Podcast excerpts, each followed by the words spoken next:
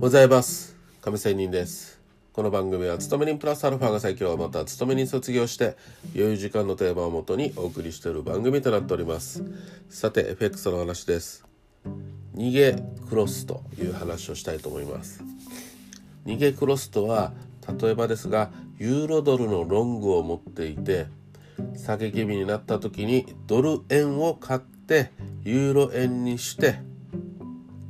そのその場をしのぐというものです。リスクヘッジをする方法の一つです。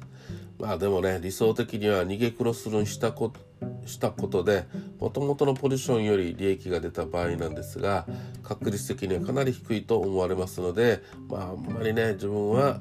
おすすめしません。なぜなら逃げクロスにするということは結局はもともとのポジションがアゲンスト、まあ、不利になったために別の通貨ペアを絡ませて一時的に逃げようとすることなんですよ。しかしもともとのポジションがアゲンストになっている以上逃げクロスの持ち値は当然悪くチャラで手締まえればまあ御の字で多くの場合アゲンストに変わりはなくて悪くするともともとのポジションをストレートに手締まう以上の損失を被る場合すらあるからです。リスクをヘッジする最善の方法は